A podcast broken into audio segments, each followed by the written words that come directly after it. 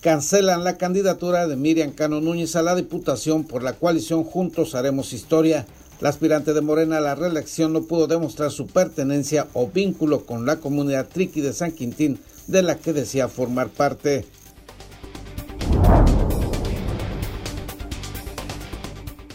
En Mexicali cancelan la candidatura de Rigoberto Campos por falsificar documentos para hacerse pasar como integrante de la comunidad indígena Cucapá.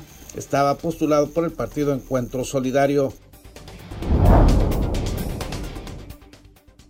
La fuerte sequía que sufre México se refleja ya en la pérdida de cabezas de ganado en el sur de Baja California y el incremento en los precios de los cárnicos, informó Gustavo Rodríguez Cabrales, presidente de la Unión Agrícola Regional.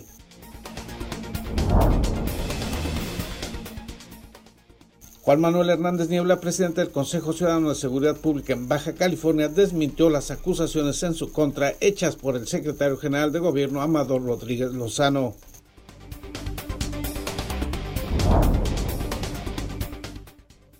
Otro homicidio más en el puerto. Acribillan un hombre cuando se encontraba a bordo de su automóvil.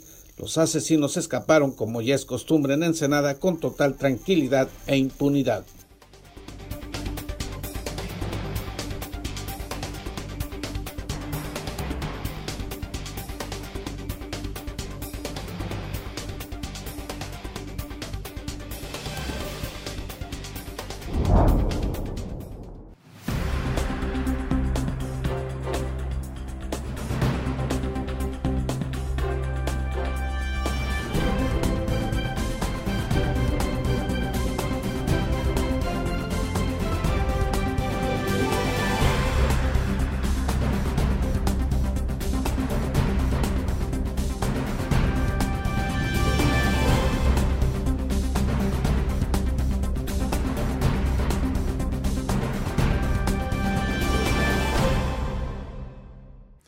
Bienvenidos a Zona Periodística de este jueves 27 de mayo de 2021. Este noticiario es una coproducción del periódico El Vigía, Canal 66 de Mexicali y en La Mira TV, la plataforma digital de Ensenada.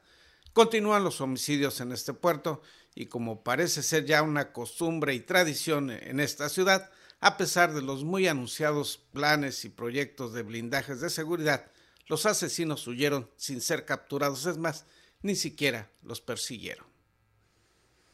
Sentado sobre el asiento del copiloto quedó un hombre sin vida la tarde de ayer después de un violento ataque registrado en las calles de la colonia Las Lomitas, mientras que los responsables huyeron. El hecho violento fue registrado por la Policía Municipal a las 12.50 horas sobre las calles Eucalipto y Algarrobo de la mencionada colonia, después de un reporte a la línea de emergencia 911 que alertó de un herido por disparos de arma de fuego. La corporación municipal encontró a la víctima en el interior de un automóvil estacionado en sentido contrario al de la calle Eucalipto, Mostró manchas rojizas al parecer de sangre y no respondía al llamado. La Cruz Roja encontró que el hombre no tenía signos de vida y mostró heridas en cabeza y rostro producidas presuntamente por impactos de proyectil de arma de fuego. El occiso quedó sin vida sobre el asiento del copiloto de un sedán de la marca Chevrolet de color guinda, de reciente modelo y sin placas de circulación. Estuvo recargado hacia su izquierda y con la puerta de su lado abierta. Vecinos de la zona mencionaron que el hombre era conocido únicamente como Jesús de unos 40 años. Las corporaciones policiales de la ciudad implementaron la búsqueda de una camioneta de la marca Honda CRB de color blanca en la que huyeron los responsables de la agresión y no tuvieron éxito. Por la noche del martes, alrededor de las 22 horas, la Agencia Estatal de Investigación registró el ingreso al Hospital 8 del IMSS de un varón herido en su mano por posible proyectil de arma de fuego. El hombre llegó por sus propios medios al hospital para que recibiera atención especializada como resultado de un intento de robo con violencia. Con el varón muerto de ayer, el índice de homicidios en Ensenada pasó a 24 personas privadas de la vida en los 26 días del mes de mayo, mientras que en el año sumaron 195 asesinatos. Para En la Mira TV, César Córdoba. David Amos nos tiene más información del acontecer policíaco en esta ciudad. Oficinas, dos microbuses y dos viviendas afectadas por las llamas resultaron de cuatro incendios registrados la mañana del martes en distintas colonias de la zona urbana del puerto. Manuel García Fierro, subdirector de bomberos de Ensenada, dijo que los incendios de ayer se presentaron entre las 7 y las 11 horas. No hubo lesionados, únicamente daños materiales y en algunos casos pérdidas totales. Otra narcomanta con supuestas amenazas fue retirada por la policía a la madrugada del martes del puente El Gallo de la avenida Reforma y fue la segunda del mes colgada en este mismo sitio. El reciente pedazo de tela fue localizado por la Policía Municipal a las 3.44 horas en uno de los barandales de la parte superior del paso a desnivel de Reforma y el Libramiento Ensenada, en la colonia Carlos Pacheco. La manta blanca mostró un texto de color negro que contenía exigencias y presuntas amenazas al alcalde de Ensenada y jefes policíacos de la corporación local.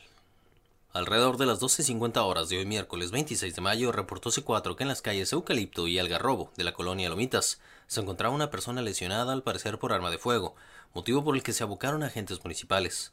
Al arribar al lugar confirmaron el llamado al visualizar a un masculino a bordo de un vehículo y con manchas de sangre. Posteriormente indicaron que carecía de signos vitales. Pierde el brazo en volcadura. Un fuerte accidente se registró esta mañana en la carretera transpeninsular, a la altura del poblado de Camalú, en donde un hombre, de acuerdo a la información preliminar, perdió un brazo. De manera extraoficial, el accidente ocurrió alrededor de las 7.30 horas en el kilómetro 156 de dicha delegación. Al llegar paramédicos se percataron que el hombre identificado hasta el momento como Uciel presentaba lesiones por desprendimiento de brazo. Elementos de la Fiscalía General del Estado arrestaron a un hombre por posesión de marihuana, heroína y metanfetamina. El detenido Francisco Javier N., de 28 años, cuenta con antecedentes por otros delitos como robo con violencia, robo de vehículo, portación de armas prohibidas y delitos contra la salud. En total fueron asegurados 16 envoltorios, de los cuales 5 contenían heroína, 4 marihuana y 7 cristal. Por lo anterior, fue arrestado y puesto a la disposición del Ministerio Público. Para En la Mira TV, David Amos. El presidente del Consejo Ciudadano de Seguridad Pública, Juan Manuel Hernández Niebla, pidió al gobierno del estado que canalice su tiempo y esfuerzo a combatir a los delincuentes y no a los ciudadanos que pretenden ayudarle a combatir la criminalidad. Juan Manuel Hernández Niebla, presidente del Consejo Ciudadano de Seguridad Pública en Baja California, desmintió que sea un usurpador de ese cargo y lamentó que el secretario general de Gobierno, Amador Rodríguez Lozano, utilice la denostación y los calificativos para atacar un consejo que no tiene la culpa de los malos resultados de las autoridades en el combate al crimen. Pues hacerle un llamado al secretario de gobierno a la, a la cordura, eh, creo que por el mismo, la misma importancia de su investidura, debería de dejar a un lado los adjetivos y las denotaciones personales. Este, yo en lo particular, uno, nunca he pertenecido a ningún partido político. En mis 12 años de actividad como líder social y empresarial, eh, pues me ha tocado trabajar, proponer y confrontar a gobiernos eh, de independientes del partido político, ¿no? Y si a alguien hemos criticado mayormente, pues ha sido, ha sido los gobiernos del PAN. Hernández Niebla negó también que sea o haya sido militante de algún partido político y enfatizó que como líder empresarial ha sido un crítico constante de los gobiernos de Acción Nacional y de otras organizaciones partidistas. Aclaró que no está usurpando ningún cargo, pues correspondería a la propia Secretaría General de Gobierno emitir la convocatoria para la renovación de los integrantes del mencionado Consejo, lo que, aunque se le ha pedido a Rodríguez Lozano, este no ha hecho. Eh, en relación a, mí, pues, siendo un usurpador, como me menciona, eh, como presidente del Consejo Ciudadano, bueno, si, si analiza él el reglamento que él publicó, que él publicó, el cual este, metimos el amparo, pues se dará cuenta que existen unos artículos eh, transitorios donde dice que mientras no se dé un relevo en los consejeros estatales, los actuales eh, seguiremos fungiendo en nuestras, en nuestras funciones. En tanto no se convoque a la renovación de los consejeros, los actuales seguirán en funciones y así lo dice la normatividad que fue publicada por la propia Secretaría General del Gobierno del Estado, señaló Hernández Niebla. Y también pues recordarle que, que, que la, la, convocatoria para reemplazar a los consejeros tiene que salir de la Secretaría de Gobierno. Entonces, pues si tanto le molesto y tanto le incomodo, pues simple y sencillamente que saque esa convocatoria que nosotros se le estamos solicitando a la Fiscalía General del Estado desde principios de, este, de este año, ¿no? Reiteró que su participación en dicho consejo es por la preocupación personal en el tema de la inseguridad pública que se vive en la entidad y enfatizó que se trata de un cargo honorario. Se acusa, dijo al Consejo Ciudadano de Seguridad Pública de Baja California, de no ser efectivo pero se cuenta con diagnósticos y propuestas que nunca han sido atendidas por las autoridades, quienes sí tendrían una doble responsabilidad, tanto legal como política, de atender el tema de la inseguridad creciente que viven los baja californianos. Informó para la Mira TV Gerardo Sánchez García. Cancelan candidaturas a quienes pretendían hacerse pasar como integrantes o vinculados a comunidades indígenas. Le tendremos los detalles luego de una pausa publicitaria.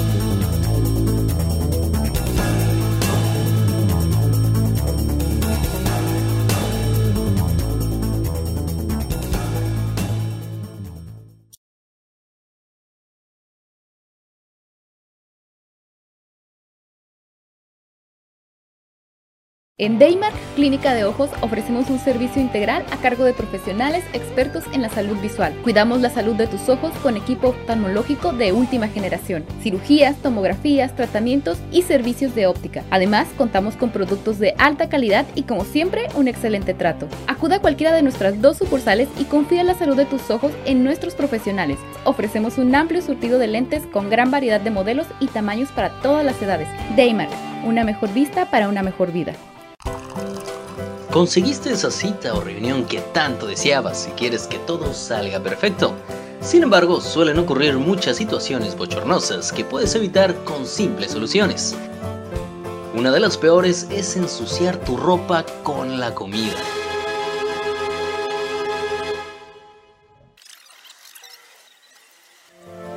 No te manches, usando nuestros baberos de alta calidad y diseños únicos. Protégete con estilo, siempre tenlos contigo. Eventualmente lo vas a agradecer.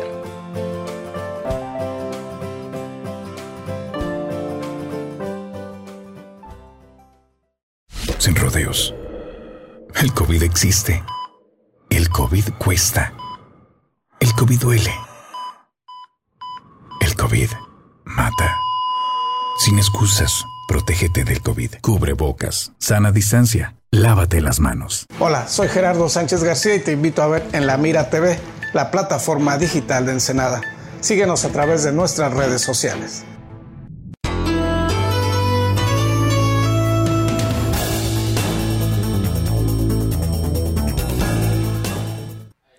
Los efectos de la sequía que se vive en el norte de México ya se empiezan a sentir en Baja California, pues se registra mortandad de ganado al sur de la entidad y también el costo de los cárnicos se refleja en los bolsillos de los baja californianos. La fuerte sequía que sufre México se refleja ya en la pérdida de cabezas de ganado en el sur de Baja California y el incremento en los precios de los cárnicos, afirmó Gustavo Rodríguez Cabrales, presidente de la Unión Agrícola Regional. Indicó que los primeros efectos de la falta de agua se están registrando en la zona sur de la entidad, en el nuevo municipio de San Quintín, reflejo de la falta de lluvias de los pasados ciclos estacionales. Ahorita eh, estamos enfrentando una situación complicada por el tema de las, de las sequías, sobre, todo la parte sur del, municipio de Ensenada, o ahora ya municipio de San Quintín, que estamos hablando prácticamente de la zona del Rosario al paralelo 28 eh, y hacia la zona del, del, del, mar de Cortés. ¿no? Toda, esa, toda esa región nos ha golpeado este, bastante, nos estamos golpeando bastante y más en el ciclo pasado de primavera-verano, pues no hubo precipitaciones, no hubo eh, precipitaciones eh, suficientes del ciclo otoño-invierno, pues eso nos pone una, en una situación complicada. Ya se empezaron a registrar eh, mortandad de ganado en esas regiones.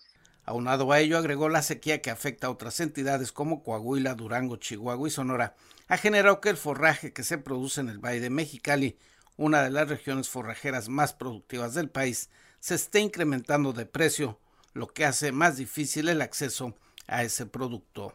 El Valle de Mexicali es un, gran valle productor de forraje y, es un, eh, tan es así eh, que ahorita la producción de, de, este valle se está yendo a estados como Sonora, Chihuahua, Durango, precisamente por la misma condición de sequía que está golpeando fuertemente el norte de México, ¿no? Coahuila, este, son estados que, que, los está golpeando y, se están abasteciendo de forrajes, pues con el mismo propósito, ¿no? De, de, salvar lo más que puedan de pie cría o acondicionar el ganado para poderlo vender y, que aguante el ganado a, las engordas, como el caso del Valle Mexicano, ¿no? Que pueda llegar y, este, ser engordado y sacrificado. Rodríguez Cabrales añadió que esta situación se suma un incremento del 40% en el precio del maíz, lo que no solo se está reflejando en la actividad ganadera, sino también en la avícola, con un incremento de precios al consumidor final de todos estos productos.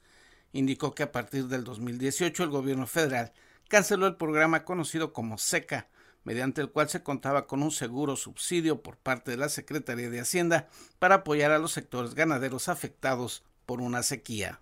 Sacar eh, todos los animales improductivos o viejos, eh, hacer destetes tempranos y tratar de quedarnos con lo más que podamos este, sostener, ¿no?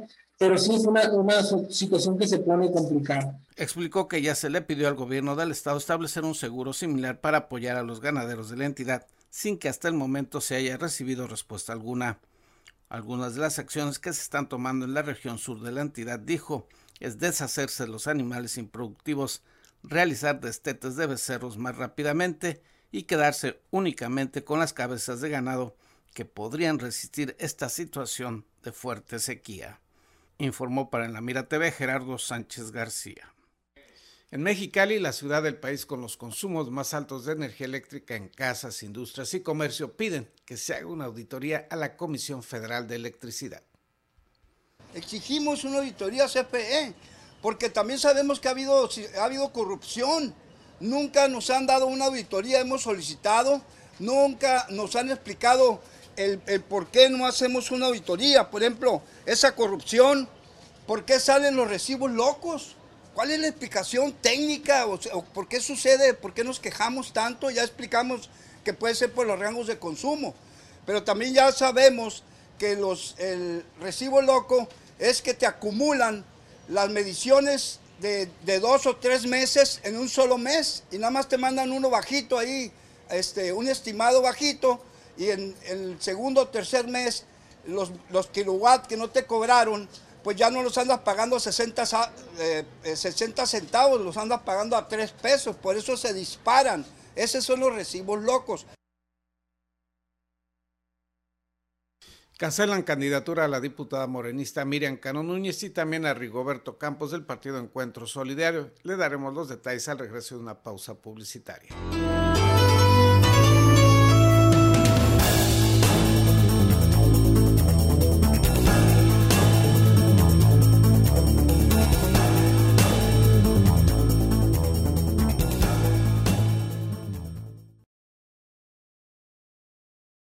En Daymark Clínica de Ojos ofrecemos un servicio integral a cargo de profesionales expertos en la salud visual. Cuidamos la salud de tus ojos con equipo oftalmológico de última generación, cirugías, tomografías, tratamientos y servicios de óptica. Además, contamos con productos de alta calidad y como siempre, un excelente trato. Acuda a cualquiera de nuestras dos sucursales y confía en la salud de tus ojos en nuestros profesionales. Ofrecemos un amplio surtido de lentes con gran variedad de modelos y tamaños para todas las edades. Daymark, una mejor vista para una mejor vida. Conseguiste esa cita o reunión que tanto deseabas y quieres que todo salga perfecto. Sin embargo, suelen ocurrir muchas situaciones bochornosas que puedes evitar con simples soluciones. Una de las peores es ensuciar tu ropa con la comida.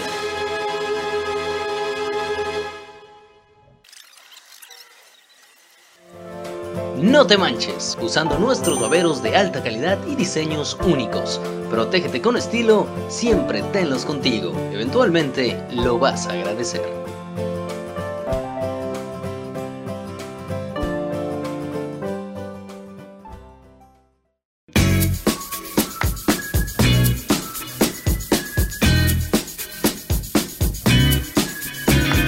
Porque recordar es volver a vivir.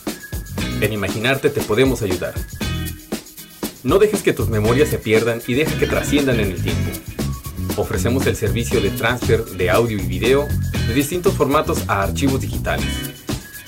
Búscanos en Facebook o llámanos. Atesora tus mejores recuerdos en imaginarte.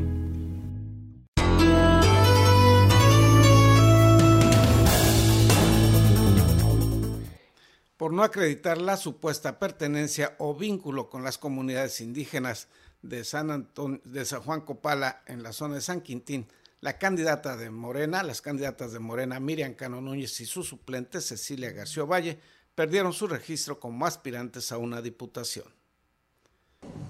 Se deja sin efectos el punto de acuerdo IEBC CDXVII-PA09-2021 de fecha 17 de abril de 2021, emitido por este Consejo Distrital en cumplimiento de la sentencia RI-104, diagonal 2021, emitida por el Tribunal de Justicia Electoral del Estado de Baja California. Segundo, se tiene por no acreditado el vínculo con las comunidades indígenas Triqui y San Juan de Copala por parte de las ciudadanas Miriam Elizabeth Cano Núñez y Cecilia García Valles, postuladas al cargo de diputación presentada por la coalición Juntos Haremos Historia en Baja California. El Consejo Electoral del 17 Distrito del Instituto Estatal Electoral de Baja California revocó la candidatura de Miriam Cano Núñez y de su suplente Cecilia García Valle al no poder documentar fehacientemente ambas su presunta representatividad de las comunidades y pueblos indígenas. En sesión extraordinaria de dicho consejo celebrada la noche de este miércoles, se dieron a conocer los resultados del acatamiento de la resolución del Tribunal de Justicia Electoral de Baja California que ordenó revisar la documentación presentada por las mencionadas candidatas de la coalición Juntas Haremos Historia para demostrar su autoadscripción indígena. Asimismo, se explicó en la sesión, se les pidió a ambas candidatas aportar mayores pruebas de dicha autoadscripción sin que Cecilia García Valle entregara un solo documento más ante la autoridad electoral. Se deja sin efectos el punto de acuerdo IEBC CDX-PA09-2021 de fecha 17 de abril de 2021 emitido por este Consejo Distrital en cumplimiento de la sentencia RI-104 diagonal 2021 emitida por el Tribunal de Justicia Electoral del Estado de Baja California. Segundo, se tiene por no acreditado el vínculo con las comunidades indígenas Triqui y San Juan de Copala por parte de las ciudadanas Miriam Elizabeth Cano Núñez y Cecilia García Valles, postuladas al cargo de diputación, presentada por la coalición Juntos Haremos Historia en Baja California. En el caso de la candidata diputada Cano Núñez, las pruebas adicionales que entregó de acuerdo al análisis de la autoridad electoral y según se expuso en la sesión, no tuvieron la solidez suficiente para acreditar su vínculo con la comunidad que decía representar al no poderse demostrar por parte de las aspirantes de la coalición Juntos Haremos Historia su representatividad de pueblos y comunidades indígenas nativas o migrantes, se ordenó cancelar su inscripción como candidatas. Candidatas de cuota indígena femenina, pues tal y como se precisó en el antecedente 34 del presente punto, proyecto punto de acuerdo, la candidata suplente no exhibió ninguna documental, mientras que por otra parte resultan insuficientes las documentales exhibidas para acreditar la acción afirmativa por parte de la candidata propietaria, con las consideraciones vertidas en el apartado segundo de los considerandos respecto a la valoración detallada de las nuevas documentales antes descritas que fueron proporcionadas con la intención de acreditar la medida afirmativa en materia indígena, por lo que consecuentemente no cuenta con los requisitos de equilibridad tal y como se advierte en el artículo en comento. Una vez revocados ambos registros y de acuerdo a lo establecido en el dictamen, la coalición Juntos Haremos Historia tendrá que realizar la sustitución de las candidatas propietaria y suplente a la Diputación por el décimo séptimo distrito.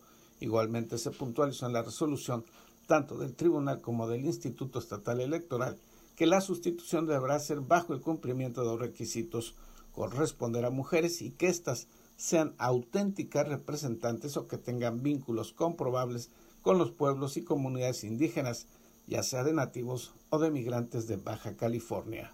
En este caso, pues también una vez notificadas, este, se les otorga un plazo de 48 horas para que se lleve a cabo la sustitución de las candidatas en términos del artículo 27 de los lineamientos de paridad por parte de la coalición Juntos Haremos Historia en Baja California para salvaguardar sus derechos. Informó para la Mira TV Gerardo Sánchez García. Y también en Mexicali las autoridades electorales cancelaron otro registro, pero además pidieron actuar en contra de Rigoberto Campos por supuestamente haber falsificado documentos para hacerse pasar como indígena Cucapá.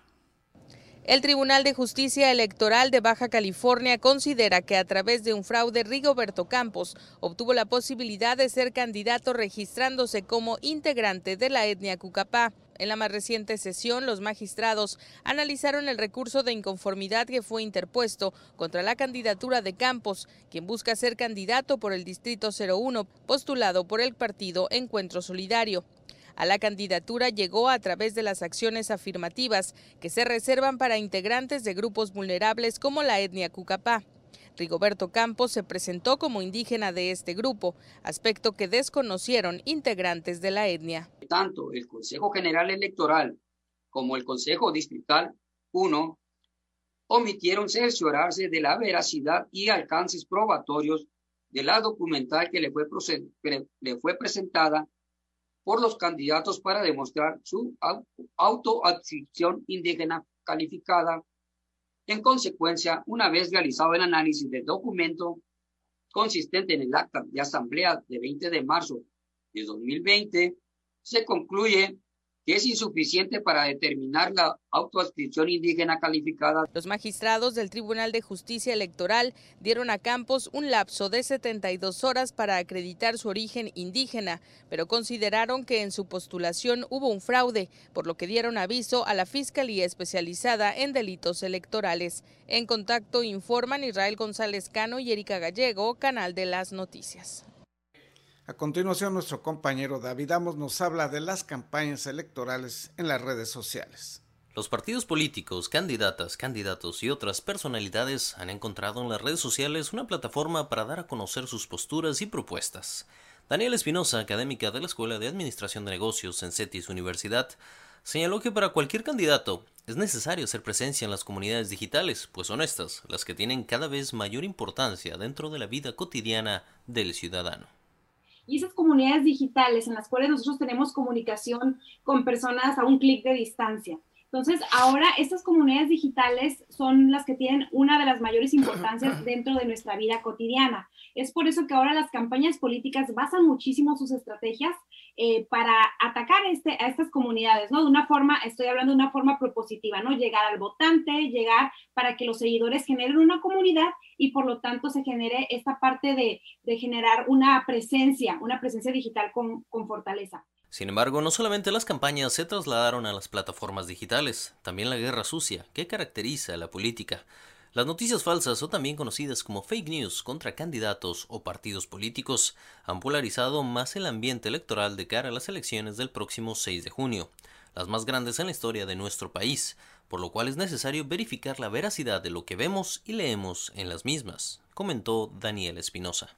Nosotros como votantes es nuestra responsabilidad saber de forma racional lo que ofrecen. Ahora, aquí entra la parte emocional en donde entra la guerra sucia, como tú bien mencionas, la desinformación. Y si nos quedamos con una fuente que solamente es un meme, un video, de, con un audio ahí, con una voz tenebrosa que se utiliza mucho en este tipo de campañas, pues lógicamente nos estamos guiando con base en información que no es fidedigna. Entonces es importante nada más eh, ser lo suficiente racionales y ver de dónde viene esa fuente. Además, la proliferación de los bots o seguidores comprados pueden influir en la apreciación de apoyo y presencia que tiene algún candidato.